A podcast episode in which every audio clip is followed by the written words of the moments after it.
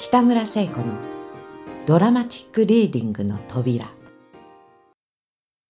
ツェネズミ宮沢賢治。ある古い家の真っ暗な天井裏にツエという名前のネズミが住んでいました。ある日ツェネズミはキョロキョロ四方を見回しながら床下街道を歩いていますと、向こうからイタチが何かいいものをたくさん持って風のように走って参りました。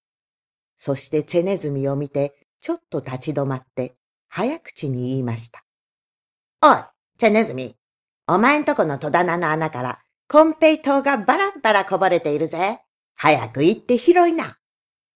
チェネズミはもう髭もピクピクするくらい喜んで、イタチにはお礼も言わずに、一山にそっちへ走って行きました。ところが、戸棚の下まで来たとき、いきなり足がちくりとしました。そして、止まれ誰かという小さな鋭い声がします。セネズミはびっくりしてよく見ますと、それはアリでした。アリの兵隊は、もうコンペイ島の周りに四重の非常線を張ってみんな黒いまさかりを振りかざしています。二三十匹はコンペイトを片っ端から砕いたり溶かしたりして巣へ運ぶ支度です。セネズミはブルブル震えてしまいました。ここから家へ入ってならん。早く帰れ。帰れ。帰れ。アリの特務総長が低い太い声で言いました。ネズミはくるっと一つ回って一目散に天井裏へ駆け上がりました。そして、巣の中へ入ってしばらく寝転んでいましたが、どうも面白くなくて面白くなくてたまりません。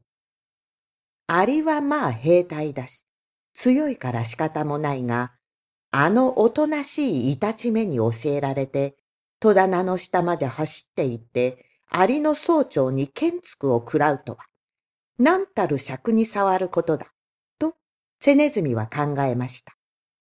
そこでネズミは巣からまたちょろちょろ這い出して、木小屋の奥のイタチの家にやってまいりました。イタチはちょうどトウモロコシの粒を歯でコツコツ噛んで粉にしていましたが、セネズミを見て言いました。どうだ？コンペイトがなかったかい？イタチさん、ずいぶんお前もひどい人だね。私のような弱い者を騙すなんて。騙させん。確かにあったのや。あるにはあっても、もうアリが来てましたよ。アリが？へえ、そうか。早い奴らだね。みんなアリが取ってしまいましたよ。私のような弱い者を騙すなんて。惑うてください。惑うてください。それは仕方ない。お前の勢いが少し遅かったのや。知らん知らん。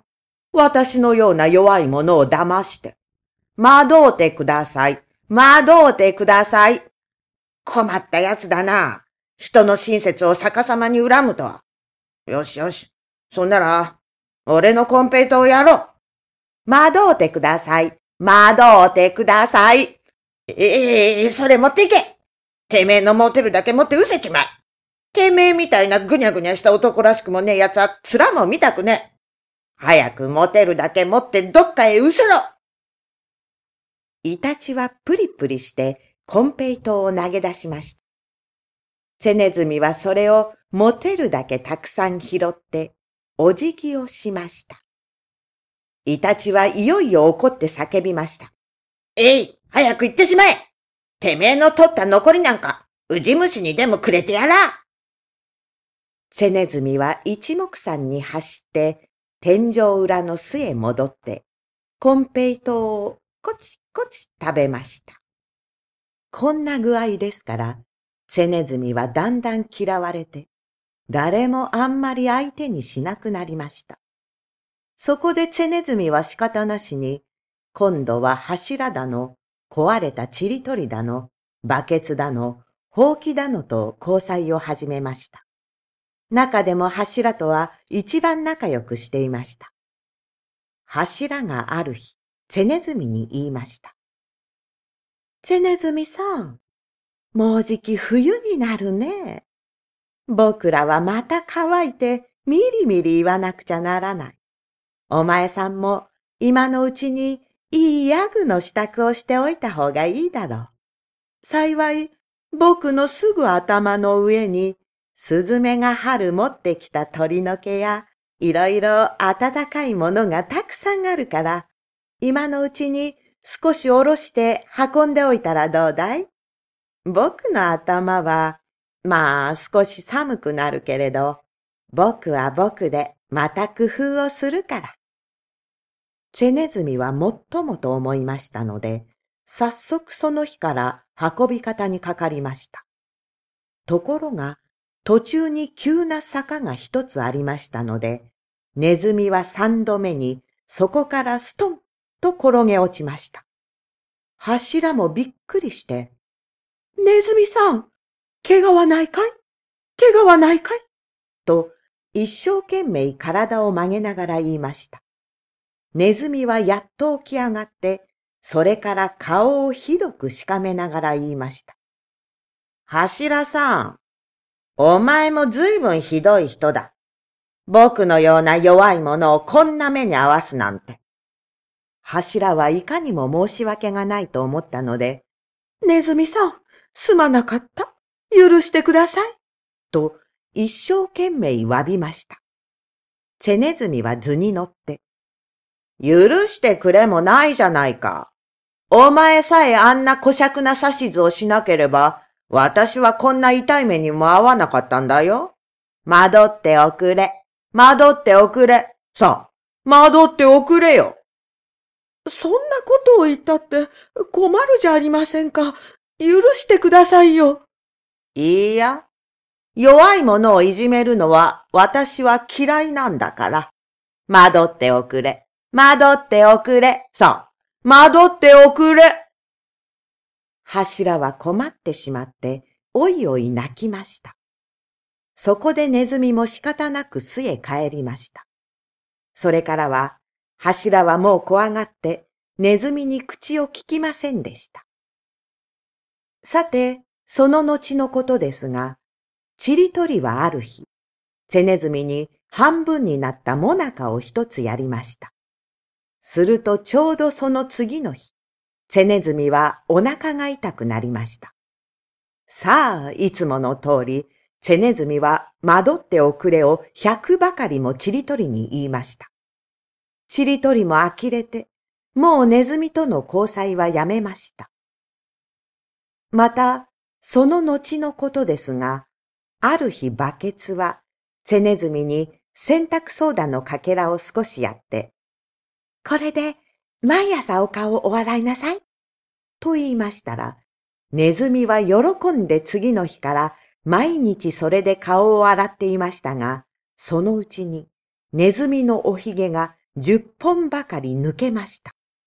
さあ、チェネズミは早速バケツへやってきて、惑っておくれ、惑っておくれを250ばかり言いました。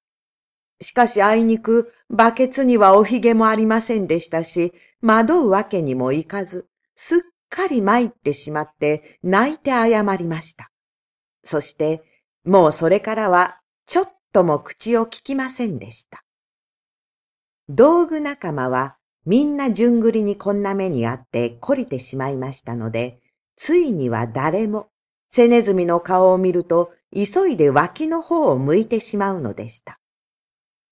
ところが、その道具仲間に、ただ一人だけ、まだチェネズミと付き合ってみないものがありました。それは、針金を編んでこさえたネズミ捕りでした。ネズミ捕りは全体人間の味方なはずですが、近頃はどうも毎日の新聞にさえ猫と一緒にお払い物という札をつけた絵にまでして広告されるのですし、そうでなくとも、元来人間は、この針金のネズミ捕りを一遍も優待したことはありませんでした。ええそれはもう確かにありませんとも。それに、さも触るのさえ汚いようにみんなから思われています。それですから、実はネズミ捕りは、人間よりはネズミの方に余計同情があるのです。けれども大抵のネズミはなかなか怖がってそばへやってまいりません。ネズミ捕りは毎日優しい声で、ねずちゃん、おいで。今夜のごちそうはアジのおつむだよ。お前さんの食べる間、私はしっかり押さえておいてあげるから。ね、安心しておいで。入り口をパタンと閉めるような、そんなことをするもんかね。私も人間にはもうこりごりしてるんだから、おいでよ、そら。なんてネズミを呼びかけますが、ネズミはみんな、へっ、うまくいってら。とか、へいへい、よくわかりましてございます。いずれ親父やせがれとも相談の上で、とか言って、そろそろ逃げていってしまいます。そして朝になると、顔の真っ赤な下男が来てみて、また入らないわ。ネズミももう知ってるんだな。ネズミの学校で教えるんだな。しかしまあ、もう一日だけかけてみよう。と言いながら、新しい餌と取り替えるのでした。今夜もネズミ捕りは叫びました。おいで、おいで。今夜は柔らかなはんぺんだよ。餌だけあげるよ。大丈夫さ。早くおいで。セネズミがちょうど通りかかりました。そして、おや、ネズミ捕りさん、本当に餌だけをくださるんですか？と言いました。おや、お前は珍しいネズミだね。そうだよ。餌だけあげるんだよ。そら、早くお食べ。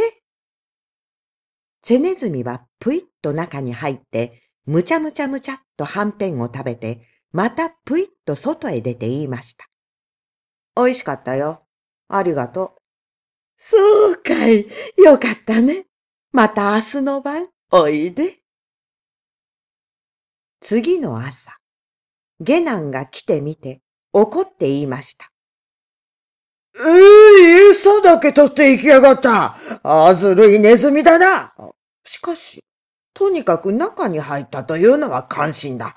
そら、今日はイワシだぞ。そして、イワシを半分つけて行きました。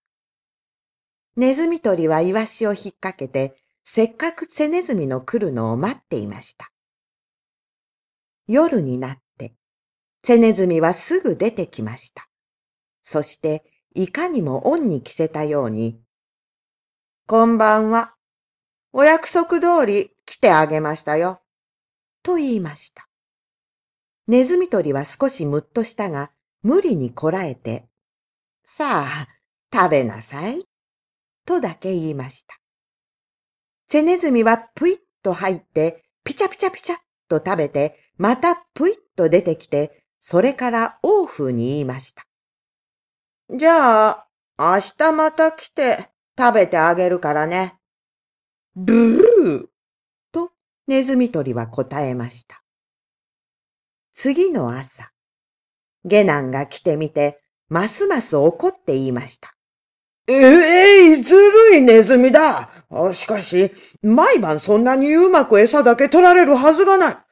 どうもこのネズミ取り目は、ネズミから賄賂をもらったらしいぞ。もらわんもらわん。あんまり人を見損なうな。と、ネズミ取りは怒鳴りましたが、もちろん下男の耳には聞こえません。今日も腐ったはんぺんをくっつけていきました。ネズミ捕りはとんだ疑いを受けたので、一日ぷんぷん怒っていました。夜になりました。セネズミが出てきて、さも大義らしく言いました。ああ、毎日ここまでやってくるのも、並大抵のこっちゃない。それに、ごちそうと言ったらせいぜい魚の頭だ。嫌になっちまう。しかしまあ、せっかく来たんだから仕方ない。食ってやるとしようか。ネズミ捕りさん、こんばんは。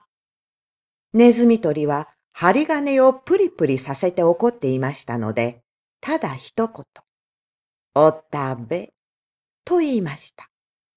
セネズミはすぐぷいっと飛び込みましたが、はんぺんの腐っているのを見て怒って叫びました。ネズミ捕りさん、あんまりひどいや。このはんぺんは腐ってます。僕のような弱いものを騙すなんて、あんまりだ。惑ってください。惑ってください。ネズミ捕りは思わず針金をリュウリュウと鳴らすくらい怒ってしまいました。そのリュウリュウが悪かったのです。ピシャシー餌についていた鍵が外れて、ネズミ捕りの入り口が閉じてしまいました。さあ、もう大変です。セネズミは気違いのようになって、ネズミ捕りさん、ひどいや、ひどいや、う、う、悔しい、ネズミ捕りさん、あんまりだと言いながら、針金をかじるやら、くるくる回るやら、地団だ踏むやら、わめくやら、泣くやら、それはそれは大騒ぎです。それでも、惑ってください、惑ってくださいは、もう言う力がありませんでした。ネズミ捕りの方も、痛いやら尺に触るやら、ガタガタブルブルリュウリュウと震えました。一晩そうやって、とうとう朝になりました。顔の真っ赤な下男が来てみて、小躍りして言いました。閉めた閉めた。とうとうかかった。意地の悪そうなネズミだな。さあ、出てこい、好了之后。